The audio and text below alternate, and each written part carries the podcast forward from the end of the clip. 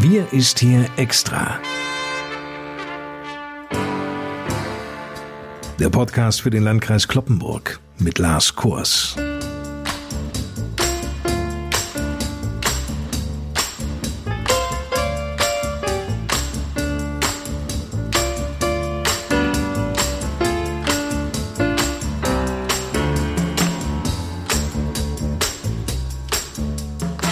Zusammen. Willkommen zur 35. Ausgabe unseres wöchentlichen Podcasts.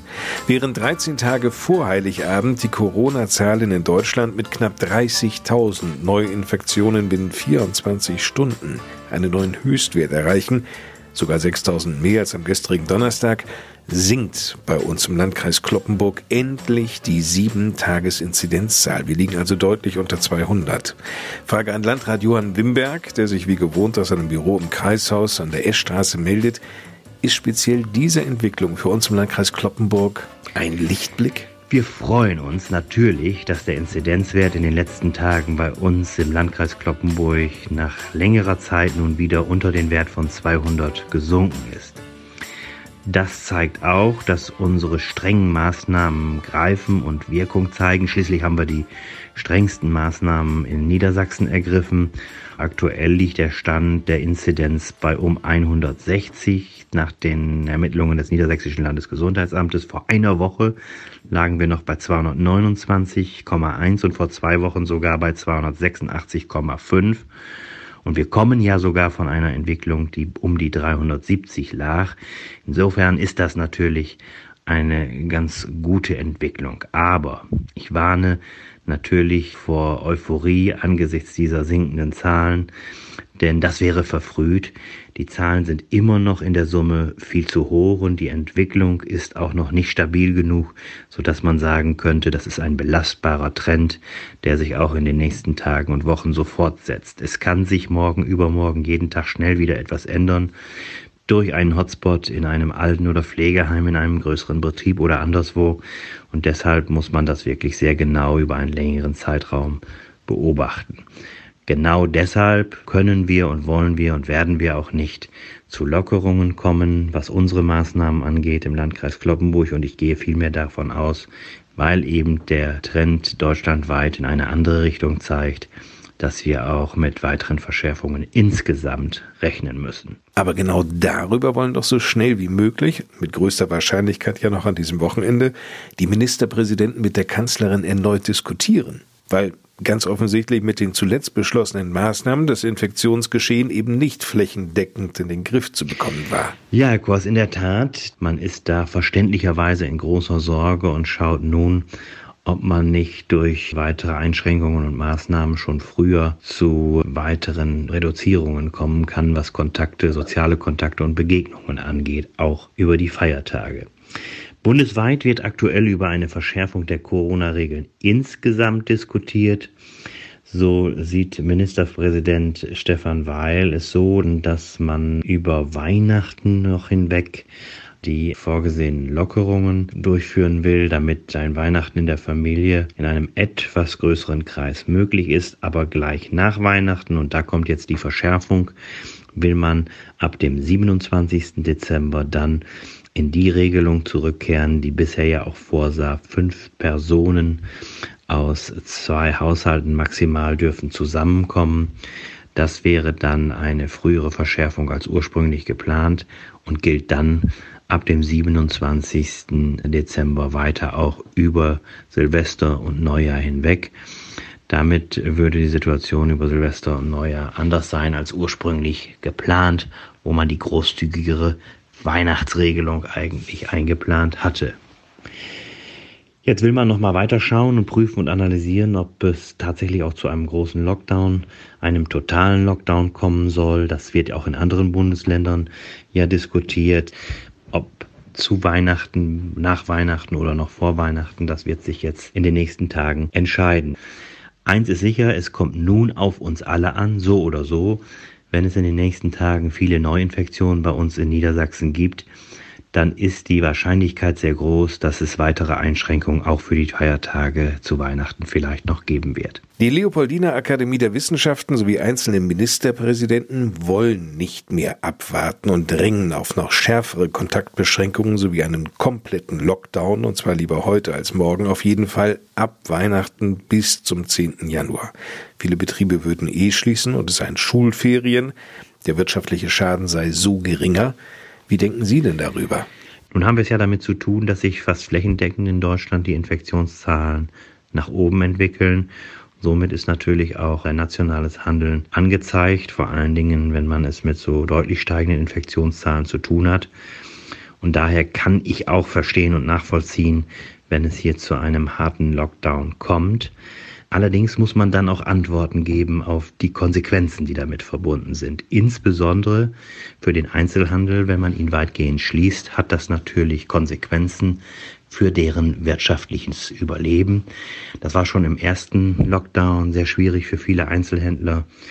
Es wird dann durch einen zweiten Lockdown nicht besser, sondern eher schlimmer. Und wenn man keine Verödung der Innenstädte und zentralen Ortslagen will, dann muss man natürlich auch konzeptionell Antworten geben für den Handel vor Ort. Denn es wird zwangsläufig auch zu weiteren Verwerfungen und Verschiebungen kommen, weg vom örtlichen Einzelhandel hin zum Onlinehandel, der ohnehin in dieser Krise schon sehr stark gewonnen hat zulasten des örtlichen Einzelhandels. Und darauf muss die Politik Antworten geben, damit wir am Ende nicht vor einem Scherbenhaufen im Handel sitzen, und äh, wenn das dann mit im Blick ist, wenn darauf Antworten und Konzepte gefunden sind, dann muss man natürlich auch die Konsequenz ziehen und sagen, ja, jetzt und gerade vor hinter dem Hintergrund eines konsequenten Infektionsschutzes macht man auch einen harten Lockdown. Aber das kann man nie isoliert betrachten, sondern man muss auch denen Antworten geben, die man dadurch dann auch stark belastet. In der letzten Folge, Herr Wimberg, da sprachen Sie über das Impfzentrum in den Räumen der Jugendherberge an der Thülsfelder Talsperre in Petersfeld in der Gemeinde Garrel. Mit Unterstützung durch das THW Kloppenburg wird ja derzeit die Jugendherberge, die natürlich in Corona-Zeiten nicht genutzt werden kann, leergeräumt und soll bis zum 15. Dezember, also ab Dienstag nächster Woche dann, einsatzbereit sein. Wie können wir uns denn eigentlich den Ablauf in diesem Impfzentrum vorstellen? Was ist da geplant? Geplant ist, dort zunächst mit einer sogenannten ersten Impfstrecke zu beginnen. So eine erste Impfstrecke besteht aus einem Arzt und vier Impfberechtigten und kann zwölf bis zwanzig Patienten pro Stunde versorgen. Anschließend sollen nach und nach insgesamt drei Impfstrecken eingerichtet werden. Möglich sind vier an diesem Standort. Gleichzeitig sollen auch mobile Teams die Impfungen beispielsweise in Altenheimen durchführen. Ein solches Team besteht aus einem Arzt, einer impfberechtigten Person und einem Verwaltungshelfer. Hierzu haben wir bereits Fahrzeuge in Kooperation mit dem Deutschen Roten Kreuz organisiert um die Teams und den Impfstoff in alle Bereiche des Landkreises transportieren zu können. Ja, insgesamt sind die Vorgänge klar vom Land Niedersachsen vorgegeben. Sie sind in etwa mit dem Ablauf bei einer Blutspende vergleichbar. Das heißt, es folgt zunächst eine Kontrolle, ob eine Impfberechtigung vorliegt, ob eine Terminvereinbarung gegeben ist. Es wird Fieber gemessen, es folgt dann das Ausfüllen eines Fragebogens, dann das Gespräch mit dem Arzt, schließlich dann die Impfung und dann noch etwa eine 15-minütige Beobachtung, was die Verträglichkeit auch des Impfstoffes angeht, bevor man dann mit dem gesamten Vorgang durch ist. Man geht im Übrigen von einer Aufenthaltsdauer im Impfzentrum von circa einer halben Stunde pro Patient pro Person aus und die Terminvergabe erfolgt nach dem jetzigen Stand der Planungen zentral über das Land Niedersachsen. Da sind wir mal gespannt, ob das organisatorisch so ganz gut gelingen kann. Wann wird sehen. Aber so ist es jetzt erstmal vom Land geplant.